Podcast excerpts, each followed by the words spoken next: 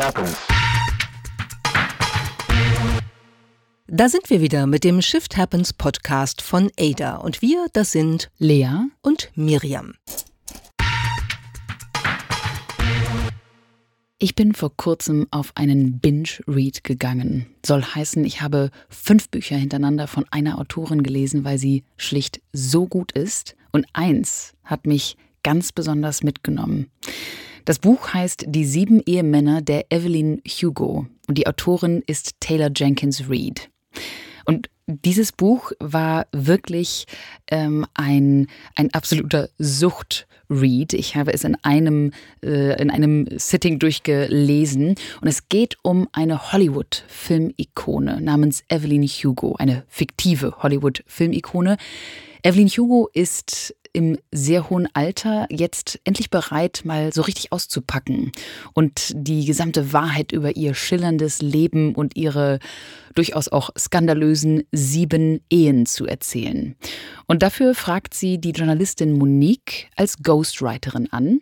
Monique arbeitet für ein Magazin namens Vivant und ist darüber mehr als erstaunt, dass Evelyn Hugo sie anfragt, denn schließlich hat sie bislang nur einen wirklich beachteten Artikel geschrieben, und zwar über das Recht, das eigene Leben zu beenden. Und deshalb fragt sie sich, könnte das jetzt meine große Chance sein? Miriam, du hast das Buch dann direkt auch gelesen. Ich habe es auch gelesen und in einer ähnlichen Faszination. Ich konnte es nicht äh, weglegen, was ganz gut war, weil ich gerade einige Tage Urlaub hatte, denn sonst klappt das ja nicht so. Und ich habe wirklich fixiert dieses Buch verschlungen. Denn die Geschichte, die das Buch erzählt, ergibt sich aus der Konversation zwischen Evelyn Hugo und der Journalistin Monique. Die treffen sich dann also regelmäßig im luxuriösen Apartment von Evelyn Hugo über den Dächern Manhattans. Und Evelyn beginnt ihre Geschichte zu erzählen. Vom Aufstieg in der damaligen totalen Männerwelt Hollywoods, von den goldenen Jahren der Filmbranche und der großen Liebe, die sie in ihrem Leben erlebt hat. Und die Frage, die natürlich auch die Journalistin Monique total umtreibt, ist, wer ist denn die große Liebe? Und ziemlich schnell wird klar, das dürfen wir, glaube ich, sagen, ohne Spoiler Alert, es ist keiner von den sieben Ehemännern, mit denen Evelyn Hugo verheiratet war. So, mehr erzählen wir nicht über den Inhalt, denn ihr sollt das Buch lesen. Wir können es wirklich sehr empfehlen. Es ist ein wunderbares Buch. Aber das Buch hat noch mehr. Es hat eine Geschichte hinter der Geschichte, die es erzählt. Und die handelt von Technologie und von sozialen Medien. Ja, weil das Buch ist 2017 erschienen und es war auch ganz erfolgreich, aber es war nicht direkt ein Knaller. Und dann zwei Jahre später kam plötzlich eine Riesenüberraschung. Taylor Jenkins Reid wurde angerufen von ihrer Agentin, die ihr sagte, du bist auf der New York Times Bestsellerliste. Zwei Jahre nach Veröffentlichung. Und Taylor Jenkins Reid konnte ihr Glück kaum fassen und hat äh, fiebrig versucht herauszufinden, wie das jetzt passiert war. Und tatsächlich war dieses Buch, Die sieben Ehemänner von Evelyn Hugo, dann 37 Wochen lang auf der New York Times Bestsellerliste. Und bis Ende März 2022 wurden über eine Million Exemplare verkauft. Und Netflix hat mittlerweile angekündigt, dass sie das Buch auch verfilmen für eine Serie. So, wie ist das jetzt alles passiert? Ein Wort: BookTok. Genau, und BookTok ist im Grunde genommen eine Ansammlung von unfassbar vielen Videos zu Büchern auf der Social-Media-Plattform TikTok. Das ist im Grunde genommen ähm, das, äh, die neue Sendung Lesen von Elke Heidenreich auf Social Media, wenn ich das mal aus... aus das literarische Quartett. oder das literarische Quartett in etwas anderer Variante. Marcel Reich-Ranitzky würde sich im Grabe umdrehen, wenn er mich jetzt gehört hätte. Aber es ist tatsächlich äh, im Grunde genommen schon eine Form von Buchempfehlungsmodalität, die in kurzen Videos auf TikTok unfassbar Furore macht. TikTok gehört ja bei der der jüngeren Generation wirklich zu den wichtigsten Social-Media-Apps. Und es gibt eben den Hashtag BookTalk. Und damit hat die App es geschafft, das Lesen von Büchern nicht nur wieder beliebt zu machen, sondern hat gleichzeitig wirklich die Buchbranche an vielen Stellen revolutioniert, wie das Beispiel von ähm, Taylor Jenkins Reid eben zeigt. Man kann plötzlich aus dem Nichts auf Platz 1 der, der New York Times Bestsellerliste kommen über diese BookTalk-Videos, von denen es inzwischen mehr als 120 Milliarden gibt. Und wir hören uns jetzt einen dieser kurzen Snippets, also ein kleines Video unter dem Hashtag BookTalk zum Thema Evelyn Hugo einmal an, damit ihr mitkriegt, was für eine Leidenschaft die Fans dieses Buches hier in die Videos gesteckt haben. Listen, let me tell you what I love about this book. So by the title, it's The Seven Husbands of Evelyn Hugo, right? This goes through the period of her life, like in the 50s, like all the way to the 80s, and then to the current period when she's like telling her story. Each husband, her story with each husband was just so devastating and like so beautiful.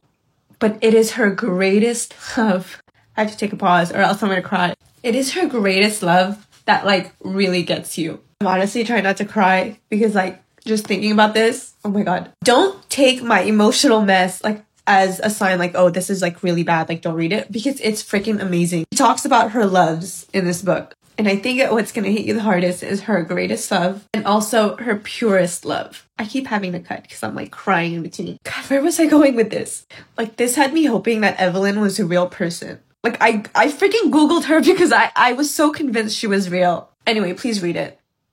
Please read it. Das ist genau das, worum es geht. Das ist eine richtige Empfehlung und mit einer Leidenschaft vorgetragen, die man sich sonst so nicht vorstellen kann. Die weinende Frau hofft, dass Evelyn Hugo real ist, weil sie so mit ihr mitgefiebert hat. Das kann ich sehr gut nachvollziehen.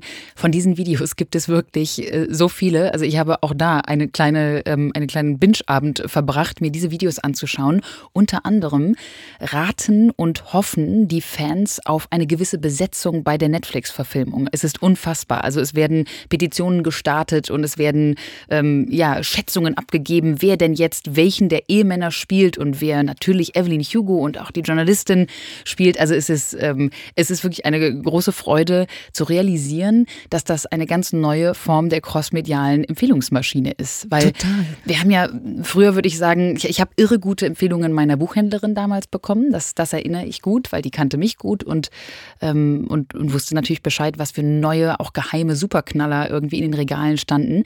Aber man hat nun mal nicht tausende Leserinnen und Leser in der Buchhandlung stehen, die einem unter Tränen erzählen, was das Buch mit einem gemacht hat. Aber das finde ich eine super schöne Vorstellung. Stell dir mal vor, du gehst in, die Buchhandl in eine Buchhandlung, hältst dieses Buch vor dich und sagst, oh mein Gott, das Buch ist so gut.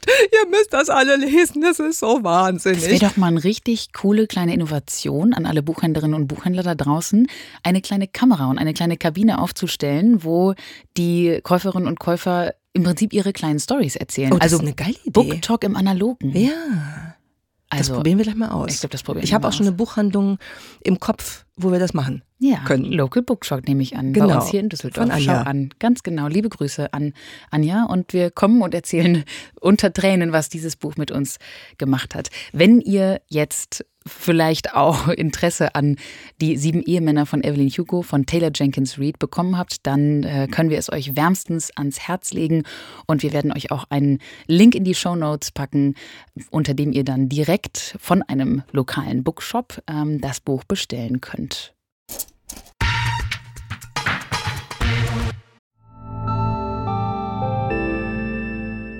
Werbung Dein Cloud-Account wurde deaktiviert. Bitte neu anmelden. So oder so ähnlich könnte eine Mail bei dir im Postfach heißen, aber hinter der Webseite, hinter dem Formular steckt kein Tool, sondern ein Phishing-Angriff. Betrüger kommen so an die sensiblen Daten deiner Company und unser Partner SoSafe hilft dir dabei, um das menschliche Sicherheitsrisiko bei Cyberattacken zu minimieren. In den letzten drei Jahren hat nämlich jedes zweite Unternehmen einen erfolgreichen Cyberangriff erlebt und Firmen investieren zwar Zeit und Ressourcen in Firewall und Technik, Aber 85% aller Datenschutzvorfälle sind tatsächlich auf den Faktor Mensch zurückzuführen. Und SoSafe hilft durch verhaltenswissenschaftlich fundierten E-Learning, Gamification, intelligenten Angriffssimulationen, Risikoanalysen und Auswertungen dabei eine Human Firewall in deinem Unternehmen aufzubauen. Wenn ihr es testen wollt, auf sosafe.de/omr könnt ihr euch kostenlos für eine eigene individualisierte Phishing-Simulation anmelden. Also einfach mal testen,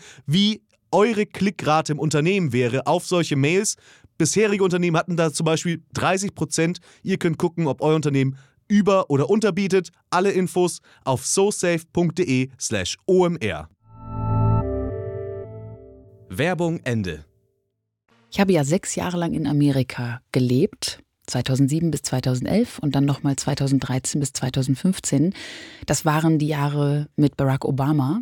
Und wenn ich mir jetzt so anschaue, was aktuell in den USA passiert, dann bin ich manchmal wirklich besorgt, schockiert und das bringt mich wirklich ähm, ins Nachdenken. Und ich weiß dich auch, Miriam, wir reden oft beispielsweise über die kürzlichen Urteile des Verfassungsgerichts, des Supreme Courts der Vereinigten Staaten.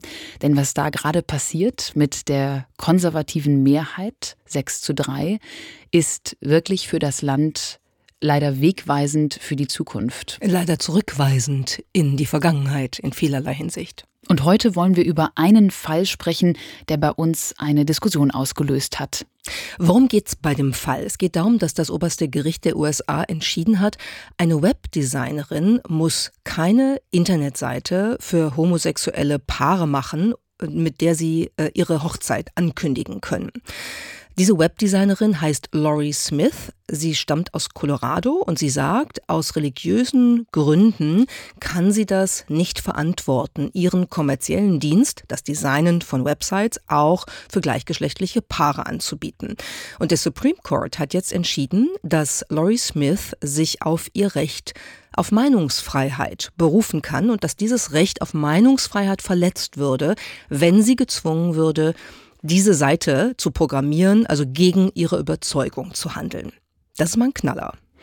Das ist ein Knaller aus ganz vielen Gründen. Zum einen setzt das nun zum ersten Mal die Meinungsfreiheit ganz klar über das Recht, nicht diskriminiert zu werden in den Vereinigten Staaten.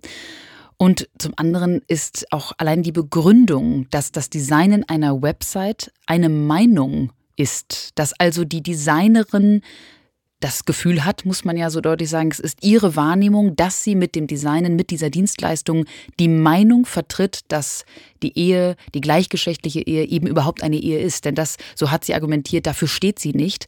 Und um, um diese Nuance ging es auch in der sehr interessanten Diskussion der Richterinnen und Richter um die Frage erstens, ist eine Dienstleistung gleich einer Meinung? Und dann natürlich äh, im Schluss daraus, darf man dann sagen, eine Dienstleistung steht unter Meinungsfreiheit und deshalb darf ich mir auswählen, wem ich sie anbiete oder nicht. Also im Grunde genommen müsste man ja argumentieren, und das ist ja auch in der Diskussion ähm, mit dem Gericht und ähm, zwischen den, den Richterinnen und Richtern ähm, hat das ja auch stattgefunden. Wenn Laurie Smith jetzt gesagt hätte, ich designe keine Websites für Asiaten und Asiatinnen oder für Schwarze, wäre das dann das gleiche Urteil gewesen. Weil im Grunde genommen kannst du jede Form von Diskriminierung dann mit religiösen Überzeugungen oder sonst irgendwie begründen. Oder einer Meinung. Oder Meine einer Meinung, Meinung ist, Asiaten sollten nicht in Amerika sein, genau. beispielsweise. Und diese Meinung ist so frei, dass sie alles andere schlägt. Ich glaube, also als ich das gehört habe, habe ich wirklich gedacht, wow, ähm, das ist eine Interpretation von Meinungsfreiheit, die wirklich grundsätzlich die Idee, wie wir in einer demokratischen Gesellschaft zusammenleben, ziemlich in Frage stellt. Abgesehen davon, dass es ein Riesenrückschlag für die LGBT-Bewegung und so weiter ist. Ähm, aber das ist schon eine Interpretation, die für mich an den Haaren herbeigezogen wirkt und die wirklich so wirkt, als ob man eine politische Richtung hat wählen wollen. Und das Urteil ist natürlich auch nicht einstimmig gewesen, sondern ne, es war wie immer ähm, 6 die, zu 3. Ja, 6 zu 3. Die ähm, eher liberalen ähm, drei Mitglieder äh, sind, glaube ich, alles Frauen, ne, oder? Korrekt. Eleanor Kagan, Ja. Sonja Sotomayor und Ketanji Brown Jackson. Ja, die drei haben sehr deutlich gemacht, dass sie nicht damit einverstanden sind. Das kann man auch, wenn man sich die Verhandlung anhört, die Auszüge, die es dazu gibt, sehr deutlich sehen. Aber das Urteil ist jetzt mal da.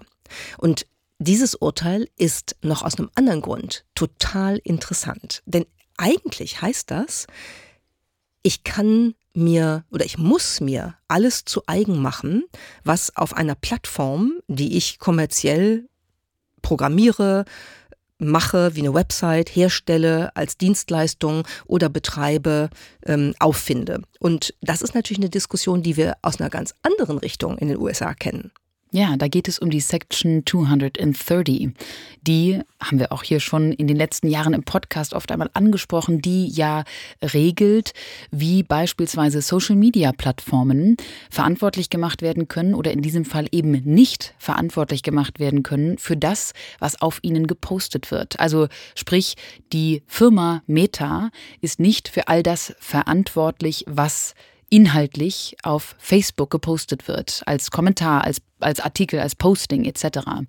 Und diese, diese Section 230 wurde ja heiß debattiert und es wurde sich in den letzten Monaten und Jahren viel darum gestritten, um, ob die nicht wirklich absolut veraltet ist, denn es ist schon ein sehr, sehr altes Gesetz, wenn man mal das in Relation setzt zu den aktuellen Entwicklungen des Internets und von digitalen Technologien.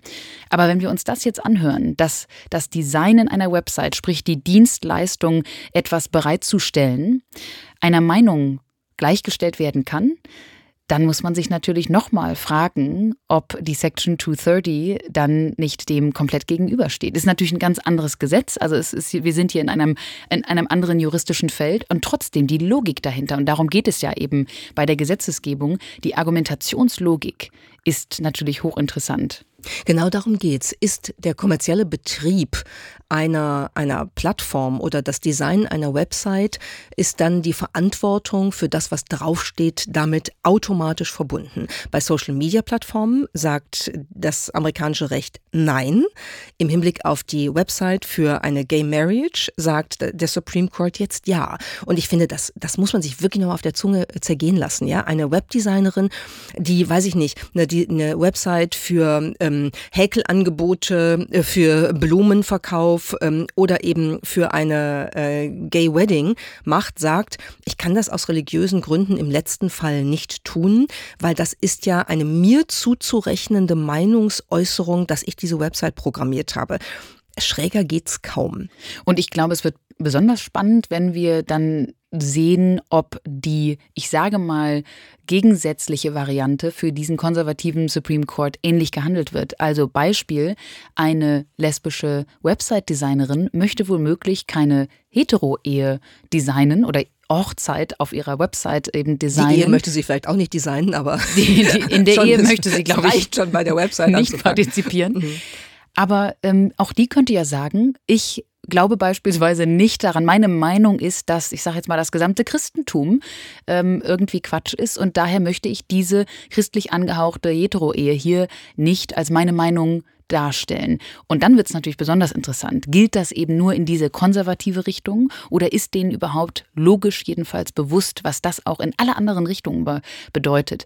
Ein Beispiel, was äh, eine der, der Richterinnen in der liberalen Minderheit gegeben hat, was ich auch sehr betreffend fand, war, was ist denn, wenn es um eine, einen Schulfotografen geht, der sagt, ich möchte Kinder, die aus gemischten Ehen kommen, mit einem Elternteil, was weiß ist und einem Elternteil, was nicht weiß ist, möchte ich nicht fotografieren, weil ich nicht an die biracial marriage, also die, die Ehe zwischen zwei ähm, unterschiedlichen Hautfarben eben glaube. Wenn ich da nicht daran glaube, dann möchte ich die Kinder aus dieser Ehe nicht fotografieren müssen. Gleiche Argumentationslogik. Ich habe das Gefühl, ein Foto ist gleichgestellt meiner Meinung. Es ist natürlich verrückt, wenn man das weiterdenkt. Das ist wirklich ein gerade vor dem Hintergrund der Geschichte der USA ein wirklich verheerendes Urteil. Es ist auch ein Hinweis darauf, was der Unterschied zwischen Recht und Ideologie ist. So, so weit würde ich gehen. Weil wenn die Logik dieselbe wäre jetzt im Umgang mit Social Media, im Umgang mit den Beispielen, die du ähm, gerade genannt hast, dann wäre es zumindest rechtssystematisch äh, kohärent. Wir sehen aber eben schon am, am Unterschied, wie Social Media Plattformen behandelt werden und wie jetzt diese Webdesignerin behandelt wird, dass es nicht kohärent. Und wenn da solche Unterschiede gemacht werden, dann handelt es sich in der Regel nicht mehr um Recht, sondern es handelt sich um Ideologie. Und den Eindruck bekommt man sehr stark bei diesem Urteil. Und das ist natürlich für die demokratische Kultur der USA schon irgendwie sehr schade und deshalb wert, es anzusprechen. Heute haben wir eine kleine Bitte an euch, denn wir wollen euch noch besser kennenlernen. Wir bekommen ja regelmäßig Post von euch und kommen über den Shift Happens Club, unsere LinkedIn-Gruppe, mit euch ins Gespräch. Aber wir haben ja noch längst nicht alle von euch kennengelernt. Dabei würde uns das wirklich helfen, um den Podcast noch stärker an euren Interessen auszurichten. Deswegen haben wir eine Umfrage vorbereitet, in der ihr uns erzählen könnt, wer ihr eigentlich seid und wofür ihr euch interessiert. Was habt ihr davon? Nun, je besser wir euch kennen, desto besser können wir unseren Podcast auf euch zuschneiden. Ihr tauscht also ein paar Minuten eurer Zeit gegen viele Stunden noch besserer Unterhaltung, Inspiration und Information im Shift Happens Podcast. Die Umfrage findet ihr unter go.podstars.de slash sh für Shift Happens oder ihr schaut einfach auf Instagram oder im Shift Happens Club auf LinkedIn vorbei. Dort teilen wir den Link. Vielen Dank. Jetzt kommt Werbung. Wir sind bei ADA große Verfechterinnen vom lebenslangen Lernen und ermöglichen ja mit dem ADA Fellowship auch Menschen, die bereits im Berufsleben stehen, sich neben der Arbeit zu zukunftsrelevanten Themen weiterzubilden. Um uns selbst ebenfalls auf dem Laufenden zu halten und uns mit Branchenkennerinnen und Experten auszutauschen, besuchen wir regelmäßig Fachkongresse zu verschiedensten Themen, von Technologie und KI über Leadership bis hin zu Bildungsthemen. Für letztere möchten wir euch eine Veranstaltung ans Herz legen, die wir mit ADA in der Vergangenheit bereits besucht haben. Die LearnTech, eine internationale Fachmesse inklusive Kongress für die digitale Bildungsbranche. Dieses Jahr findet die LearnTech vom 4. bis 6. Juni statt. Hier werden die Top-Trends zum digitalen Lernen in Schule, Hochschule und Beruf gezeigt. Mehr als 400 nationale und internationale Unternehmen zeigen die neuesten technologischen Lösungen und Technologietrends wie Metaverse und KI und ihre Chancen und Einsatzmöglichkeiten für die Bildung. Ihr könnt sogar vor Ort einiges selbst ausprobieren und erleben. Auf dem begleitenden Fachkongress diskutieren hochqualifizierte internationale Expertinnen und Experten aus der Bildungswirtschaft und Wissenschaft aktuelle Themen und stellen Lösungsvorschläge vor. Mit dem Rabattcode minus 20 erhaltet ihr 20 Euro Rabatt auf alle Messetickets. Also, sichert euch jetzt euer reduziertes Ticket für die LearnTech 2024 vom 4. bis 6. Juni. Das war Werbung. Meine Überraschung heute, Lea, ist ein Geräusch, das sehr interessant ist und das in unterschiedlichen Versionen geschehen kann. Und wir spielen dir mal die Normalform des Geräusches ein und dann schauen wir mal, ob du erkennst, was das ist. Das ist ein Delfin, der aufwacht. Oh mein Gott, du bist gut, das ist ein Delfin. Ob er aufwacht, weiß ich nicht, ähm, aber es ist ein Delfin. Nein. Ja, es ist ein süß. Delfin. Aber dieses Geräusch ist das Geräusch, was Delfine so machen. Deshalb hast du es vielleicht auch erkannt. Es gibt aber eine andere Variation des Geräusches. Hören wir uns das mal an. Kannst du dir vorstellen, was hier passiert? Es ist ganz offensichtlich, dass es ein Delfin, der gerade Helium eingeatmet hat. Das, das ist sehr lustig. Ist es ist tatsächlich schön. nicht ein Delfin, der Helium eingeatmet hat, wenngleich man das denken könnte, sondern es ist eine Delfinmutter, die mit ihrem Baby spricht. Nein. Und das haben Forscherinnen und Forscher jetzt rausgefunden, dass es da tatsächlich Unterschiede gibt, wie Mütter mit Babys sprechen und dass sie in der Lage sind, ähm, ihr Pfeifen, wie man das nennt, sehr viel höher äh, zu gestalten und sehr auch hoch. Einer, äh, sehr hoch, in einer anderen äh, ähm, Range sozusagen äh, zu gestalten.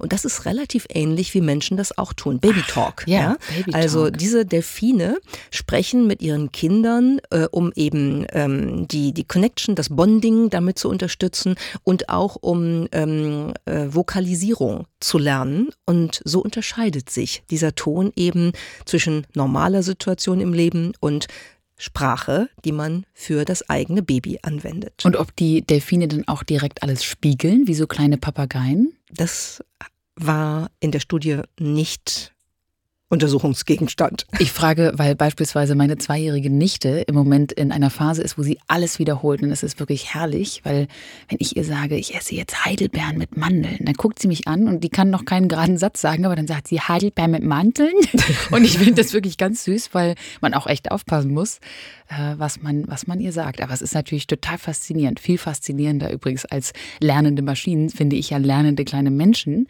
die oder lernende kleine Delfine oder lernende kleine Delfine, die wirklich erst entdecken, wie das eigentlich alles geht mit der Sprache. Ich würde es gerne nochmal hören.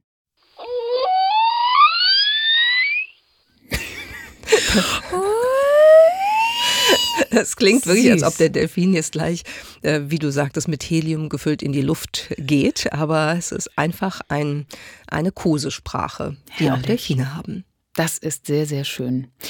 Wir gehen jetzt in eine kleine Sommerpause. Wir nehmen uns, wie die Delfine, auch ein wenig Zeit im August, um durch die Meere zu äh, schweifen. Vielleicht nicht alle im ADA-Team, aber wir haben auf jeden Fall alle ein bisschen Urlaub verdient und daher sind wir jetzt im August einmal podcastfrei unterwegs, freuen uns aber dann sehr auf den September und wir würden uns freuen, einige von euch am 14. September in Berlin zu treffen. Da ist ja unser Ada Lovelace Festival. Wenn ihr also Interesse habt, dann schaut doch mal auf ada-lovelace-festival.com vorbei und vielleicht können wir uns dann einmal live treffen. Und ansonsten genießt die schönen Sommertage und wir hören uns im September wieder. Tschüss.